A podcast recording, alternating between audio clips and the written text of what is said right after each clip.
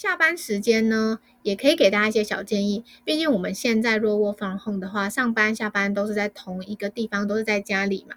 那我们可能需要多一点跟人接触的机会。其实我们还是需要人际支持的，毕竟我们还是群体的动物嘛。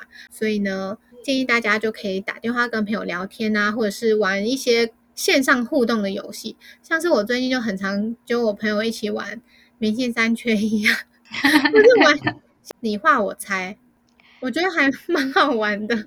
平常你很难找到这种大家都可以随时在线上的时间，好不好？真的，现在就大家都很有空。对，平常真的很难。如果你平常想要找大家玩那个，可能有人说：“哦，我今天晚上要运动。”哦，我今天晚上有晚餐约。我今天晚上要怎样？你可能找不到人，但现在你一定找得到人。他就是在家里，而且我看，哎，你这周要干嘛？他有一个游戏，我觉得超好玩的，就是叫做资源前线。就是我们可能一群人在视讯的镜头上面，然后出题的人就会说：“现在请拿出筷子，最慢拿出筷子的就输了。”哦，哎，感觉很好玩呢，很好玩。然后有一题是找出会震动的东西，其中一个女生拿出按摩棒，我快笑死，很敢呢。对，我觉得很好笑。就我觉得大家没事可以去看一下，哎，你这周要干嘛的？这个防疫影片，我觉得还蛮有趣。就是其实在线上还是可以找到一些跟别人玩的一些方法，当然没有办法比得上人跟人实际的互动啦。但现在就是一个妥协的办法喽。而且我发现，你突然打给朋友，好像也不会太冒犯。他们有时候可能真的正在很无聊，你不知道。当然是找。关系不错的，你不要每次打给那种你不熟的。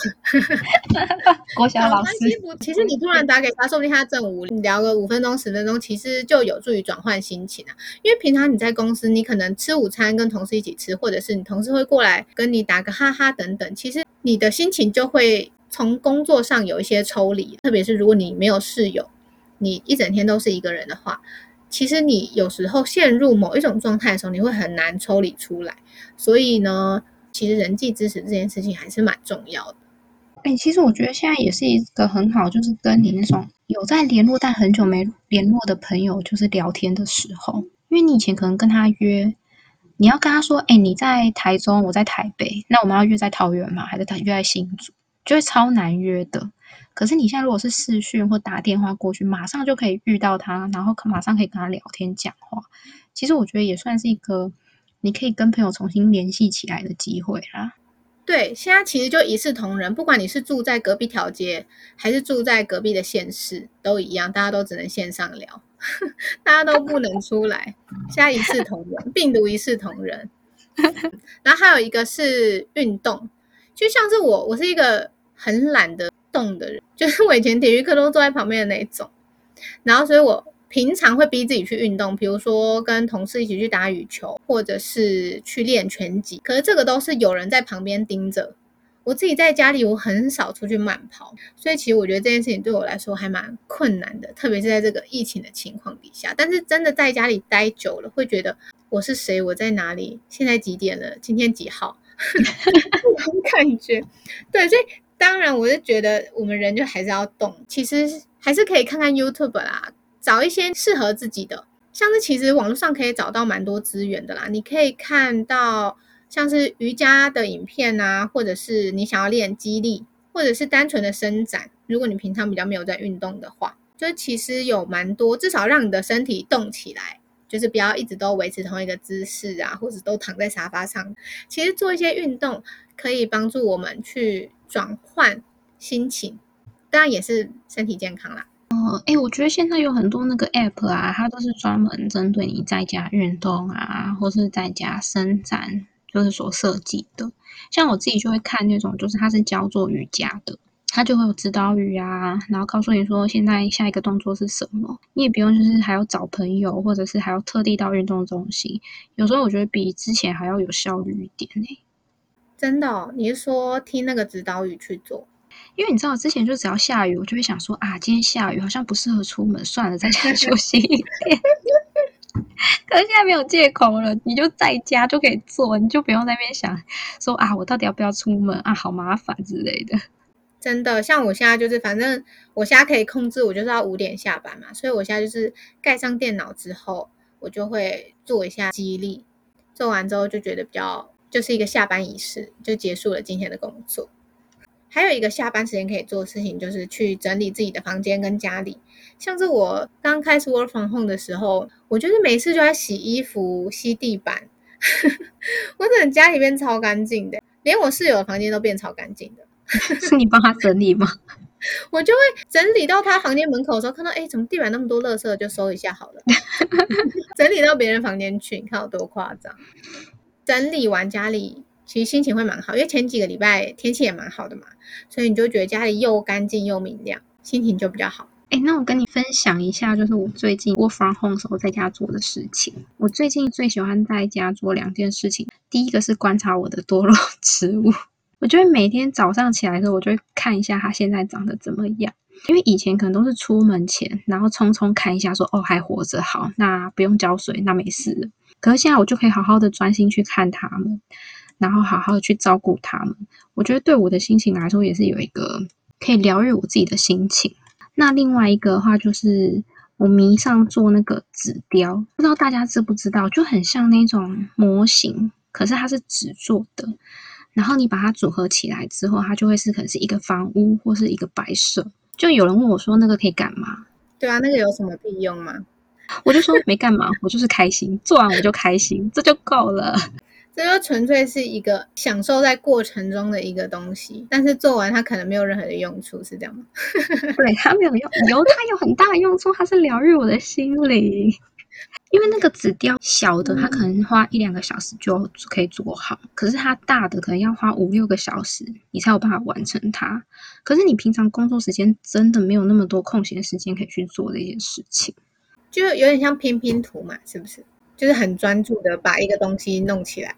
对对，你刚刚就是讲说去做一些平常其实上班时间很匆忙，可能没有办法做的事情。平常当你觉得自己生活很忙碌。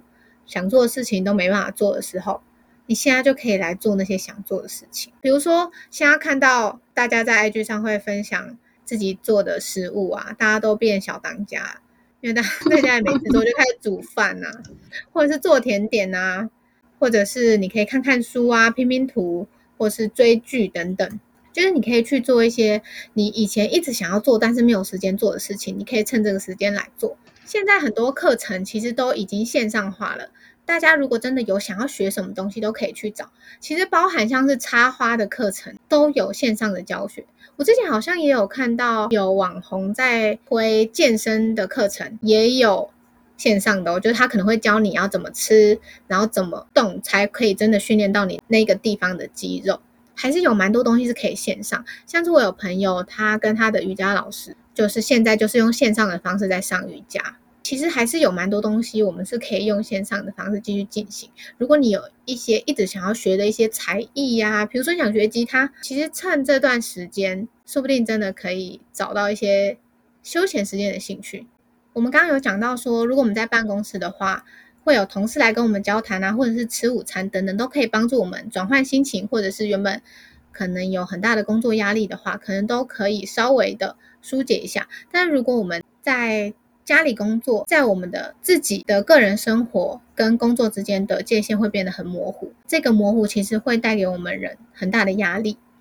我上网找了一些资料，在 Work from Home 的期间当中，忧郁跟焦虑加重的人数的比例其实是很高的。因为如果我们没有很有效的跟实体空间的人或物有一些互动感的话，久而久之，我们就会有一些去现实的感觉，会让我们陷入不安跟焦虑。然后也会觉得很孤单，因为你是租屋嘛。可是像我是住在家里，我跟家人相处的时间可能就变多了。然后相对的摩擦就会变多，因为你之前可能晚上下班过后才跟他碰到面，而现在变成是你一整天在家都会跟他碰到面，就很像那种就是爸爸妈妈退休，然后回到家里，然后忽然开始不知道怎么跟小孩子相处那种感觉。我现在就会有一种跟家人相处就觉得好累哦，要跟他们讲一堆，就他们可能听不懂啊，或者是我正在忙的时候，他们一直在那边叫我的那种烦躁感。哦，对，如果你在工作的时候，你的家人在旁边看电视，笑得很大声，真的很想叫他们闭嘴，真的会觉得很烦呢。如果你完全没有人跟你同住，其实你会觉得很孤单。但如果有人跟你同住，你跟他相处二十四小时，也是一个压力的来源，就会关系就会变得比较紧绷一点。因为你们平常没时间相处嘛，啊，可能摩擦以前可以不用管他，可是现在就是不得不管这样子。嗯嗯，其实我觉得在很多方面，我们都需要去适应一个新的生活模式。